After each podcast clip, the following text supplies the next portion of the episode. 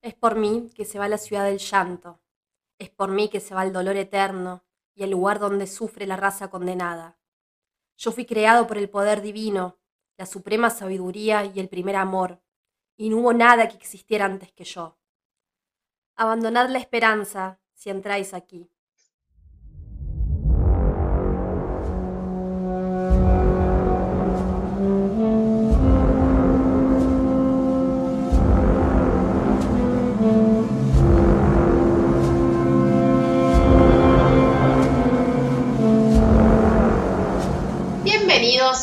Bienvenidas, bienvenidos a un sexto capítulo de Las Astronautas de los Confines. Eso Som- salió coro. ¡Woohoo! Somos Kest y Chechu y esta vez vamos a estar hablándoles de un universo muy interesante que son... Inframundos. Chan, chan, chan. ¡Tarán! ¿De Eh, quién fue la idea de hablar de inframundos? Y la verdad que ya no me acuerdo, me parece que... Era temático. Este capítulo estaba Es pensado para ¿verdad? grabarlo el 31 de octubre del año pasado. Pasaron cosas, este, pero aquí estamos. Y eh, la idea de hablar de inframundos era sobre todo seguir en este espíritu de pensar al mismo tiempo en espacios, en entidades y en relatos que nos permitieran conectar con esta cuestión de los viajes hacia los otros y de qué tipo de relaciones podemos empezar a tejer con ellos. Pensando en los vínculos entre antropología y literatura, hay una obra que destaca sobre todas las demás que nos lleva derecho a donde queremos ir, que es infierno del Dante. Una gran obra que da nacimiento a la lengua italiana y además de eso da nacimiento a una cosa que a mí personalmente me llama mucho la atención acerca de los inframundos, que es la cuestión topográfica. Dante se toma el trabajo de describir el infierno como un espacio físico, un espacio que tiene puertas, tiene hall de entrada, eh, ríos, tiene el río por el cual llegar, tiene climas distintos también. tiene climas, tiene, y tiene una topografía particular. El infierno de Dante es un infierno cónico que baja hacia el centro de la tierra, cada vez más profundo y cada vez más frío. El fragmento que leímos al principio es la inscripción que está en la puerta del infierno. Abandonad toda esperanza si entráis aquí. El infierno de Dante buen lugar para comenzar porque una de las características curiosas sobre las que hablábamos mucho cuando pensábamos en cómo hablar de inframundos es que Dante usa este infierno no solamente para hablar de su propio mundo, sino para hablar de muchos imaginarios y muchas topografías que se cruzan en, en la forma en la que él fabrica este infierno. Sí, una de las cosas que nos llamaba mucho la atención y que por ahí Chechu había traído a colación es a la hora de planificar el podcast, era la convivencia también, ¿no? En este infierno, eh, en este infierno de- del imaginario más cristiano, la convivencia entre, eh, entre humanos y eh, entre criaturas mitológicas de otra, de otra mitología como la griega, ¿no? Sí, hay elementos grecorromanos y que ocupan un lugar muy peculiar en el infierno. Hay muchos, hay muchos seres que custodian, que de alguna forma no, no solamente están condenados ahí, sino que también cum- cumplen algún rol más de jerarquía. eh, El infierno tiene nueve círculos, no vamos a describir cada uno de ellos porque no terminaríamos más y porque queremos hablar de otros inframundos también.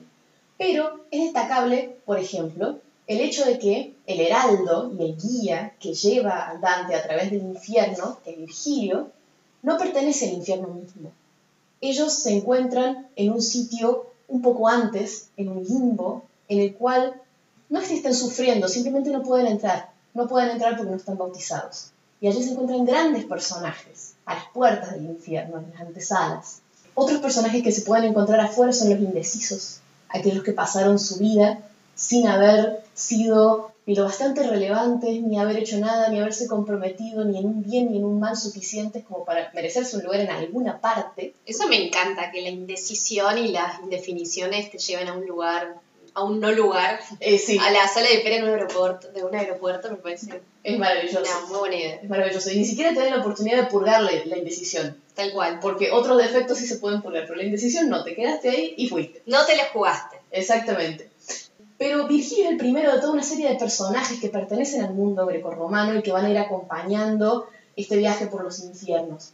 Un viaje que, como decíamos antes, tiene topografías. El infierno de Dante es un mapa, es un mapa que va describiendo cómo este, se relacionan los pecados con el medio, con la gente que está allí y también con los custodios. Por ejemplo, En el séptimo círculo, que es el círculo de los asesinos, van las almas de aquellos que derramaron sangre, ahogándose en ella por un río, y los que van al costado, asaeteándolos y vigilándolos, pero también condenados a estar ahí, son los centauros, que no pertenecen a ese mundo mitológico. Y en otros círculos podemos encontrar, por ejemplo, el Minotauro, podemos encontrar a Cerbero, y es Caronte quien hace cruzar este río. Otro aspecto curioso del infierno del Dante, sobre todo pensando en desafiar nuestras propias imaginaciones conceptuales sobre los infiernos, incluso sobre un infierno típicamente occidental, es que no es un infierno necesariamente caliente. A algunos niveles y a algunos pecados les corresponden las llamas, pero a otros y a los peores les corresponde el hielo, porque en lo profundo del infierno, en el último círculo, está mi gato de fondo, lo siento mucho, eh, en el último círculo está Lucifer. Y Lucifer es una criatura helada, una criatura que ha perdido las alas y que este, está sumergido en lo más hondo de un campo de hielo, de cabeza, por cierto, porque se cayó del cielo de cabeza, y en sus fauces heladas yacen los grandes traidores. Hay un lago de hielo que se llama Cosito. No es el único infierno el del Dante, aquel en el cual está involucrada el agua, ¿no? Tenemos un lago al fondo y tenemos un río en la entrada, y siguiendo por las líneas que el mismo Dante nos propone, podemos pasar ágilmente desde su infierno hacia un inframundo que ya deja de ser infierno, aunque mantiene algunas de las características sufridas de un infierno, que es el Hades, al que también se accede por medio de un río. Se accede por el estigio o estigia, según las, traducciones distintas. Caronte también va a ser un personaje que va a recolectar eh, las monedas de los muertos que desean cruzar, aquellas monedas que le han sido depositadas en los ojos a los difuntos a la hora de eh, de quemar los cuerpos. Y bueno, es uno de los espacios hacia los cuales muchos viajeros, muchos héroes o semihéroes viajan, semidioses viajan, con distintos fines. Eh, uno de, los, eh, de las principales razones quizás es para recuperar un amor perdido, como es el caso de Orfeo y Eurídice. Orfeo es uno de los personajes que aparecen en los Argonautas, eh, es un, viajero que tenía una, una, prosa y un talento muy eh, abocado hacia la música, eh, tocaba muy bien el arpa, y en algún momento su amada muere y él decide aventurarse en el Hades para rogarle a sus regentes, a Hades y Perséfone, que la devuelvan a la vida. Y bueno, el mito narra los vericuetos por los que tiene que pasar a la hora de atravesar el Hades, logra convencer a Hades y Perséfone eh, y le permiten volver con su amada, pero con la condición de que él no se dé vuelta para ver si está bien o está mal. Él en todo momento tiene que estar mirando hacia la entrada, hacia afuera. Eh, y bueno, obviamente, como muchos de ustedes ya sabrán, eso no sucede, él se da, vuelta, se da vuelta a tiempo, la, la, imagen espectral de, de Euridice se disuelve porque no ha tocado todavía los rayos de sol su piel. Y medio que también, cuando estábamos armando el podcast, charlábamos de las distintas interpretaciones que hay sobre este mito y una de las que a mí por ahí más me, me llamaba la atención, me parecía graciosa, era aquella que, que hacía hincapié en que no era tanto la, como este, este descuido que ha tenido Orfeo, sino más bien que hay, hay personas que por ahí dicen, bueno, en realidad le faltaba valor, o sea, le faltó el valor para tomarse la vida y poder unirse con su amada en el inframundo, y eso fue, o sea, y, finalmente fue castigado un poco por eso, ¿no? Por no atreverse, por no, no, atreverse a tener un final más del estilo Romeo y Julieta, por ahí, ¿no? Sí, lo cual es muy interesante dado que este infierno es precristiano, y por lo tanto el suicidio puede ser considerado un acto de coraje, lo cual es sumamente curioso, y en cambio intentar devolver a la vida a una persona amada puede ser considerado un acto de cobardía. Me parece una, una cuestión interesante. Igual pobre Orfeo, porque viajero valeroso si los hay, compañero de los argonautas y capaz de traspasar el velo entre las dimensiones para llegar a buscarla, aún así es acusado de cobarde, mi amor. Eh, igual el caso de Orfeo y en general creo los griegos ofrecen una muy buena oportunidad para hablar de una característica que es común a estos mundos que queremos explorar y que se suma al hecho de que tienen una, topografía. Eh, además de, ser topográficos, estos mundos son permeables, ¿no? Estos mundos coexisten con el nuestro y con otros. En general, cuando pensamos en lugares que tienen inframundos o en mitologías o en literaturas que hablan acerca de los inframundos, estamos pensando en lugares en los cuales efectivamente, bajo ciertas condiciones, se puede ir y más preocupantemente, lugares de los cuales algunas cosas pueden volver, para bien y para mal. Digo, Persephone vuelve y eso es para bien, pero tal vez no todas las cosas que emergen o que salen de los inframundos salen para bien, o hay que gestionarlas. Eso también me parece interesante. Son mundos que exigen mucha gestión por parte de vivos y de muertos para regular esas relaciones extrañas que se producen por culpa de la permeabilidad. Y en eso me estoy acordando, cruzando un poco el charco, este, de los mundos andinos, mundos en los cuales a lo mejor estas estructuras tripartitas eh, propias del el pensamiento cristiano, de un cielo, un infierno, un purgatorio y un mundo real o material, se permean, se mezclan, se sincretizan y se imbuyen mutuamente de otras formas de pensar esta permeabilidad entre los mundos, de formas que existían antes. Son mundos en los cuales también es muy difícil averiguar cuántos mundos estamos viendo o cuántas dimensiones estamos viendo. Se habla de tres, se habla de cinco, según a qué autor leamos o según de qué pueblo estemos hablando. Pero en general sabemos que existen cosas ahí abajo, o mejor, más que cosas abajo, cosas adentro. Cosas adentro de la tierra, cosas adentro de los cerros, cosas profundas. Cosas que no está muy claro si son diablos, si son entidades peligrosas, pero que se pueden controlar o con las cuales se puede establecer una relación amigable mediante tratarlas de la forma indicada. Y también son entidades que tienen sus propios mundos y que nos pueden llevar a ciertos lugares no muy deseables. Eh, sí, me parece que hay ejemplos muy claros de eso para quienes hayan quizás viajado a Bolivia.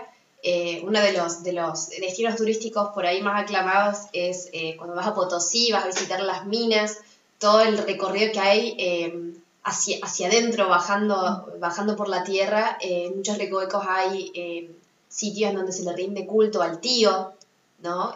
con distintas ofrendas. Hay un trabajo muy lindo de, del antropólogo Jun Nash que habla, que me parece que se titula Nosotros comemos a las minas y las minas nos comen a nosotros, en donde hay algún tipo de reflexión acerca de esta relación ¿no? depredatoria que hay de los humanos sobre un territorio y hasta dónde por ahí aventurar, o sea, qué parte, qué parte de donde uno circula tiene que ver con recorridos eh, que los humanos pueden efectivamente eh, atravesar y, qué tipo de permisos tienen que también eh, negociar con aquello que vive en, las montañas. ¿Y qué pedirle a quién cuándo? Porque no sé si es, sí, es del texto, creo, de un antropólogo que se llama Pablo Cruz, que a mí me gusta mucho y me gusta mucho cómo habla de estos mundos. Él dice que en el caso de Potosí hay hasta un punto, hasta un punto en el interior de la mina, se extiende la protección de la Virgen. Se le puede pedir a la Virgen y la Virgen puede responder. Pasado ese punto que los mineros conocen, no. Ahí estás en manos del tío. Este, y se activan otro tipo de relaciones, otro tipo de negociados. Entonces también son mundos en los cuales este tipo de conocimiento, como decía antes, topográfico, es necesario porque tenemos que saber las geografías y las políticas de a dónde estamos a quién tenemos que recurrir, a quién tenemos que respetar, qué le gusta a cada entidad, ¿no? Y también es un mundo interesante en cuanto a los manejos del tiempo. Pienso de vuelta en Perséfone y en esta cosa de, bueno, cómo una entidad va viajando entre estas dimensiones. Eh, eh Perséfone es eh, una diosa que, que no pertenece inicialmente a Hades, pero Hades se enamora de ella eh, y la lleva hacia el inframundo y entonces ahí negociando un poco con los dioses que están en, la tierra, en el Olimpo se le permite eh, volver en primavera y en verano y es por eso que la aparición de la diosa a este plano, al nuestro, al que habitamos los humanos, provoca el, florecer, la, primavera. etc. Sí, hija de Demeter de las cosechas. Eh, pero Perséfone, que es esta entidad viajera, no es la única. Por ejemplo, en febrero sale el diablo, hay que recibirlo, pasan cosas cuando sale el diablo y hay que enterrarlo. Y eso tiene una temporalidad. Entonces, hay una relación entre las cosas que están pasando con estas entidades que vienen de abajo y que hay que gestionar su venida porque van a venir. Hay que volver a mandarlas abajo en el tiempo indicado. Esas entidades también marcan los ritmos del mundo y de las personas pero todos están involucrados en que ese ciclo se mantenga y eso me parece interesante. La cosa cíclica del tiempo también me hace reflexionar mucho sobre eh, las festividades que tenemos en momentos del año en donde se, eh, se cosecha, la tierra queda eh, despojada de lo que se ha cultivado durante el año. Entonces tenemos en el, hemisferio norte el Día de los Muertos, tenemos a Halloween cruzando vuelta el charco, tenemos eh, estos momentos en donde me gusta esta cosa que vos decías antes sobre no solamente pensar el abajo, sino también el adentro, como esta cuestión de, de hacia dónde, dónde terminan los cuerpos por lo general cuando mueren y bueno, abajo de la tierra. Y entonces parecería que cuando hay ciertas plantas que se retiran, hay un velo ahí que queda eh, un poco más eh, descubierto, un poco más flojo, una sábana que no se terminó de, meter bien en la cama, eh, y eso permite la salida de cosas que estaban guardadas o estaban en, otro lugar. Y, me gusta mucho esta, cosa, esta reflexión sobre la gestión de los tiempos y qué hacen los humanos con, en, estos, en estos momentos liminales, cómo logran gestionar eh, no solamente mediante festividades específicas, sino después con un montón de otros ritos que tienen que ver con el cuidado en estas épocas. A mí también me gusta esto que decimos de los cuidados, me parece interesante, porque ¿quién cuida a quién? Cuando vos hablas de esta tierra descubierta y a lo mejor de esta tierra en la cual de repente las potencias que tiene abajo se expresan y vienen y bueno, hay que trabajar con ellas y hay que recibirlas y hay que bienvenirlas, también esas potencias a veces son las mismas potencias como Perséfone o como los muertos andinos que empujan hacia arriba las papas y las cosas que tienen que crecer para que los vivos se alimenten, eh, estas potencias también están cuidándonos, o sea, también están participando de actividades que son necesarias para que se mantenga la vida sobre la Tierra. Entonces hay como una suerte de co-cuidado. Los muertos nos cuidan y nosotros cuidamos a los muertos. Pensaba a lo mejor en otros inframundos y, y tal vez en otros muertos como fantasmas, por ejemplo, como algún fantasma shakespeariano que se aparece por ahí este, para avisar de alguna desgracia o de alguna tragedia, este, o en estos muertos que aparecen regularmente y que tienen que ser atendidos, están viniendo aquí también para vincularse con los vivos y en ese vínculo hay peligro, pero también existe la posibilidad de una relación y la necesidad de una relación. Y en eso, también la relación con los muertos, vos hablabas de las cosas enterradas, tienen algo de la relación con el pasado. La relación con los inframundos tiene algo de cómo vincularse con el pasado. Vuelvo a Dante. Él también está proponiendo una manera de vincularse con la historia de Italia, con Roma, con lo, con lo griego, con lo pagano, este, y con una serie de personalidades que se corresponden a eso en la Divina Comedia. Está proponiendo una forma de vincularse con distintas versiones del pasado y de meterlas a todas juntas y ponerlas a interactuar. A lo mejor cuando armábamos esto, vos habías tirado el tema de las capas, ¿no?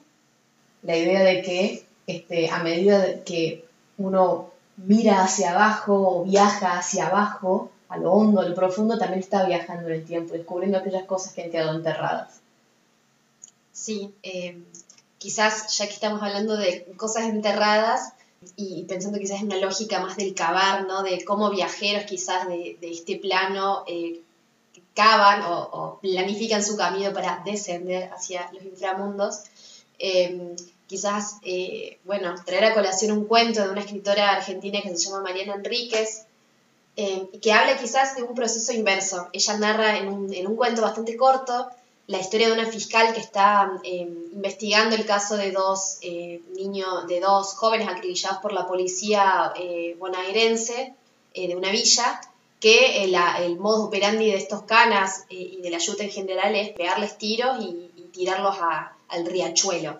El riachuelo de olor fétido, de aguas contaminadas, orillero, bueno, como un territorio bastante, bastante peligroso, ¿no? y, muy asociado a la oscuridad y también a, a, lo fétido, a, los, a, los, a cierto tipo de, de, olores, ¿no? También. De paso, bueno, estamos volviendo a hablar de un río. Entonces ella en un momento eh, recibe la noticia de que uno de los pibes sobrevivió o está de vuelta en el pueblo, le llama mucho la atención, trata de comunicarse con el cura del lugar y no, no adquiere ninguna respuesta. Entonces viaja hacia la villa y una de las cosas que primero le llama la atención es el silencio una villa sin cumbia, sin cuarteto, sin ningún tipo de sonoridad.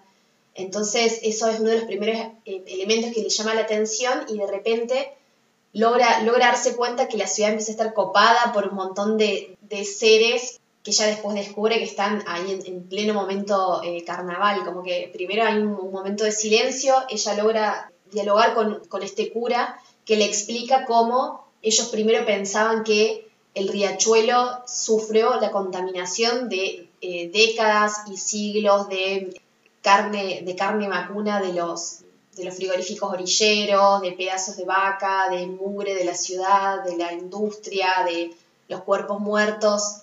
Eh, y cómo poco a poco con esta acción de la ayuda de tirar cuerpos y tirar cuerpos y tirar cuerpos, algunos de estos cuerpos lograron comenzar a nadar. Y en ese nadar fueron destapando la mugre y en realidad la mugre y los desechos nos estaban protegiendo de lo que estaba ahí abajo, en la profundidad. Una especie de portal que poco a poco se va abriendo, paso hasta, este plano y en medio del tumulto de, la música murguera y de una procesión de gente, eh, bueno, el fiscal se, va dando cuenta de, de esta situación.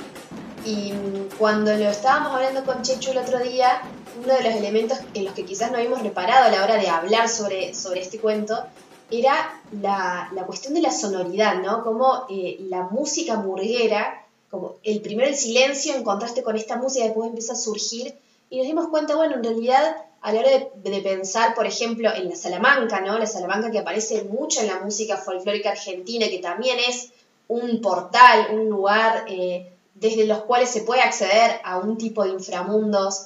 y eh, las cosas pueden pasar hacia acá. Las cosas pueden pasar hacia acá. También pensábamos en esto que ella había mencionado antes de eh, la música de carnaval, que en ciertos momentos del año se puede tocar, en otros momentos no. Eh, como una cuestión de que si uno toca, algunas músicas, algunos sonidos están ligados a otros mundos. Y si uno no tiene cuidado con cómo hacer esa performance, ¿no? Puede terminar recibiendo visitas quizás un poco inesperadas. Sí, o terminar desencadenando potencias que no deberían desencadenarse. Es complicado el tema. También a veces escuchar la música de los muertos puede no ser necesariamente una mala señal. Estoy pensando en una etnografía muy bonita, un artículo de un antropólogo brasileño que se llama Marcio Goldman, que se llama justamente Los tambores de los muertos. Y ahí reflexiona acerca de eh, su propia experiencia luego de muchos años de hacer etnografía con la misma gente, con gente que practica cultos determinados que involucran los tambores y que involucran a los muertos, en algún momento logra, o le sucede, que escucha esos tambores, escucha los tambores de los muertos él mismo.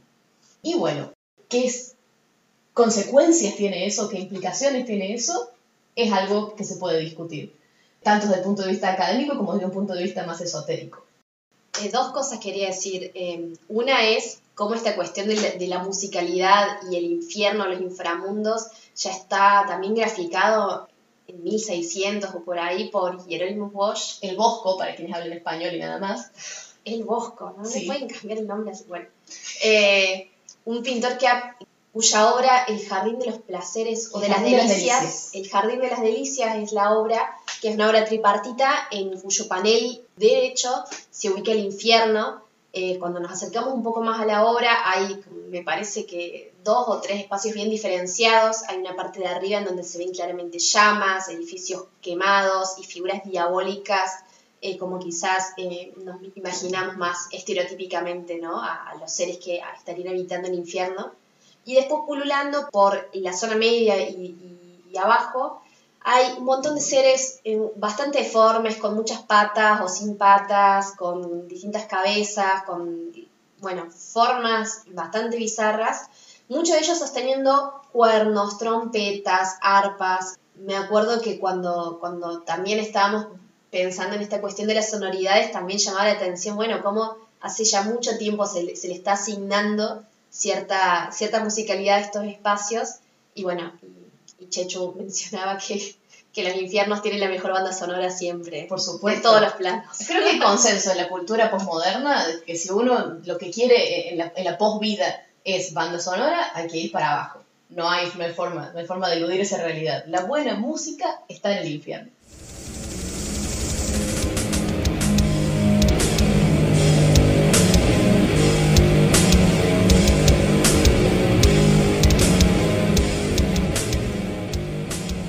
Mencionabas también que el infierno de Milton, por ejemplo, tiene una estructura diferente al infierno de Dante, porque el de Dante está de alguna forma, vaya, a saber cómo, aquí. Eh, claro, el infierno de Dante, que es este infierno cónico que describía Chechu al principio, que va desde, desde la superficie en donde nosotros transitamos hasta el centro de la Tierra, eh, quizás es, distinto al, infierno miltiano, que Milton es eh, un escritor inglés que introduce por ahí esta idea del infierno eh, con llamas y caliente y como un horno, si bien tiene otros espacios donde por ahí hay esta exageración climática volcada hacia el frío, pero lo preponderante es el, calor. Y es un infierno que está separado de la tierra, es un infierno que fue creado para expulsar a Satanás, a Lucifer, quien cae durante nueve días por el medio del caos hacia este espacio. Y es un infierno en donde hay una preocupación social por reorganizar la vida, ¿no? Entonces son seres que han sido expulsados del infierno, un poco expulsados eh, no por motus propios, sino también eh, gente que de alguna forma decide habitar, eh, con el paso del tiempo decide habitar otro lugar, decide también generar algún tipo de, de, un nuevo reino, de un nuevo reino que desafíe la autoridad tirana de, Dios. Un infierno que también tiene puertas, tiene nueve puertas distintas, custodiados por la muerte, eh, por perros, y en algún momento se, em, se emprende la tarea de construir un puente que una el infierno con la tierra. Y por ahí en eso nos, nos interesaba mucho esta imagen por ahí de, de, ciudad o de construcción, de un lugar donde no solamente, no necesariamente caes porque sos condenado, sino un lugar habitable, un lugar habitado, un lugar que uno eh, lo, lo, decide como, decide vivir allí, construir un espacio. Nos parecía que estaba bueno y que quizás también eh, se reflejan en otras obras donde se habla del pandemonium, que sería algo así como la capital del infierno, que vos también decías que Dante tiene... Tiene, tiene ciudad, tiene Dito. tiene Dite, pero Dite... O sea, el problema del infierno de Dante es que a diferencia de este infierno miltoniano en el cual se pueden hacer cosas, es un lugar de castigo y además, como dice la inscripción de su puerta que leímos al principio, es un lugar puesto ahí por Dios. Y en cambio estos otros infiernos son infiernos hechos, Sí, el infierno de Kaimair, por ejemplo, es un infierno que, existía como, como espacio hacia dentro de la Tierra, hacia el cual se entraba por un cráter, y en algún momento un investigador eh, humano decide explorarlo, después deja un par de tratados en donde retrata a un infierno con criaturas horribles y fuego y, todo lo demás como siendo bastante el canon de la iglesia, pero bueno, resulta que después descubrimos que el chabón se instala en el infierno, arma una ciudad, se pone ahí mismo como regente de un montón de bichos muy deformes que se llaman los Lilim. Y ahí tenemos de vuelta como esta cuestión de, bueno, un espacio, una, una ciudad con, con, sus jerarquías sociales propias, con sus gobernantes, con, con seres que habitan más o menos eh, periféricamente estos espacios y que viajan y circulan.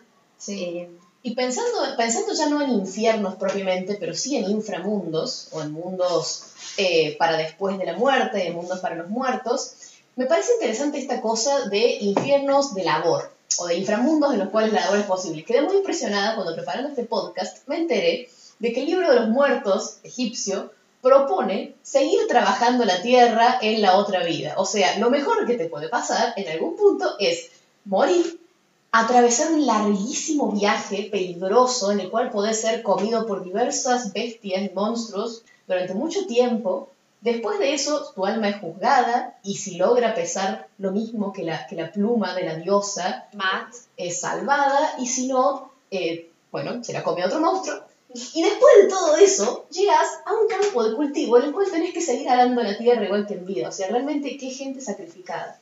Pero es interesante esta idea de eh, otras vidas en las cuales la labor sigue existiendo. Y vuelvo a esta idea a lo mejor de estas muertes y de los muertos como personas activas, como seres activos que tienen que seguir haciendo cosas en su propio mundo y tal vez en el nuestro, para que todo siga creciendo, siga fluyendo, se, continúen, continúen los ciclos. Me parece re interesante. Eh, y es otro, otro inframundo al cual también se accede cruzando un río.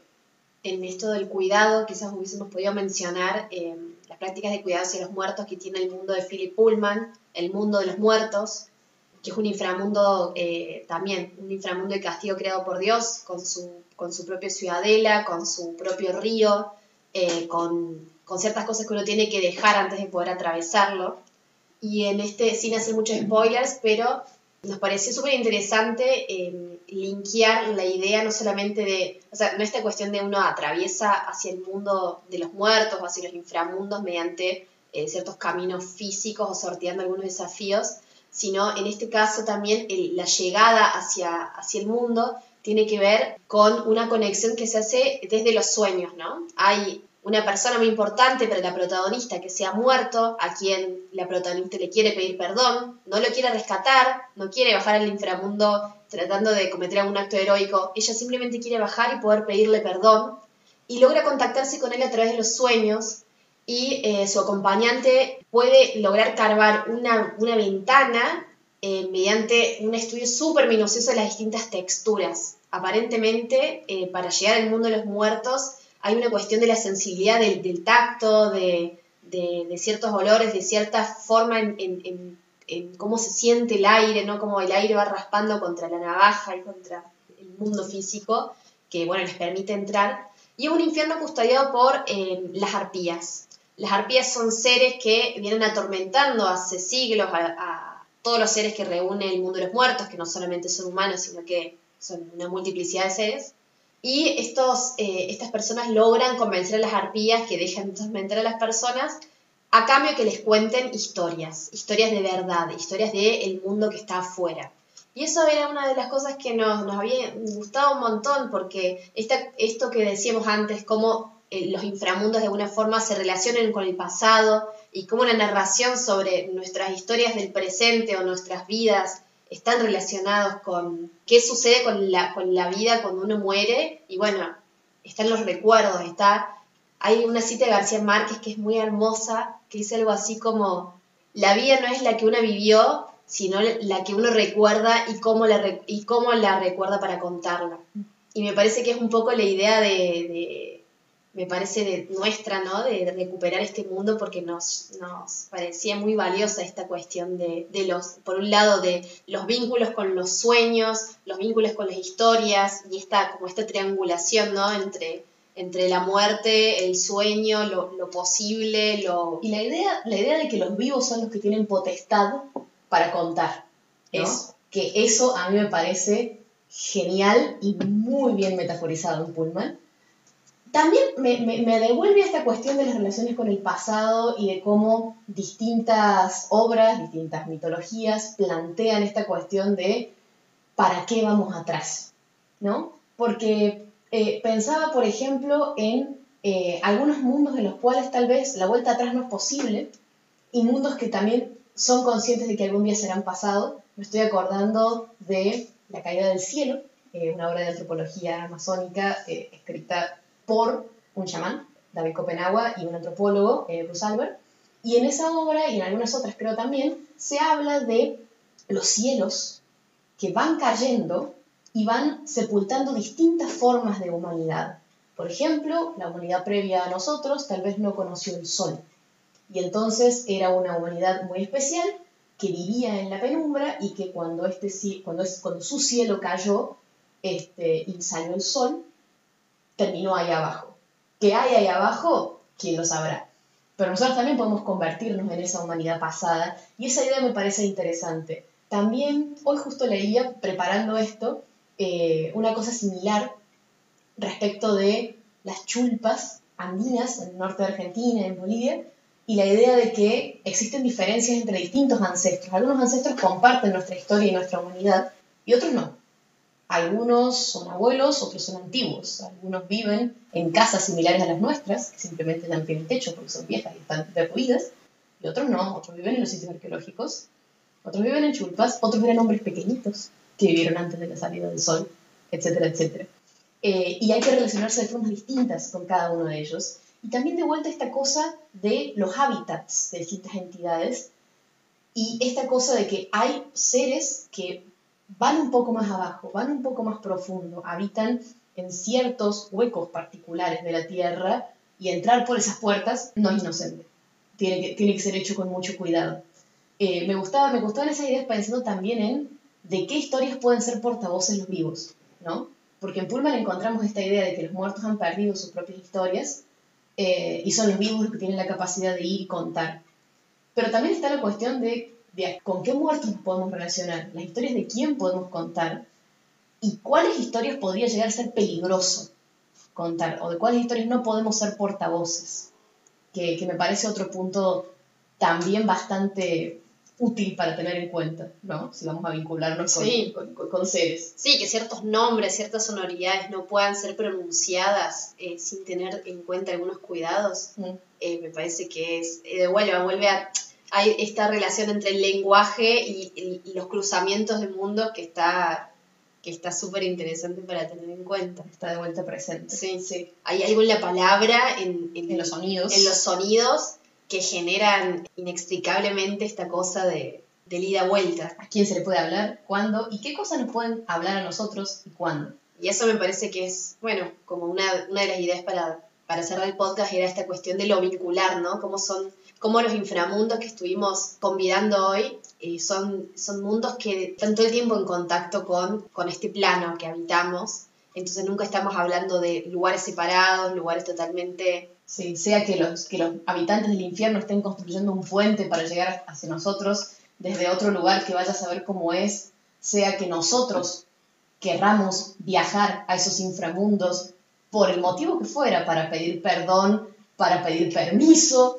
para sacar a alguien, para hablar con alguien, o simplemente de turismo, como Dante, que después de todo la Divina Comedia es una excelente guía turística, eh, en cualquier caso, sea quien sea que inicie la relación, es una relación que tiene reglas, que tiene problemas y que en la cual ambas partes están involucradas, ambas partes son necesarias para que ese tipo de vínculos sean mantenidos.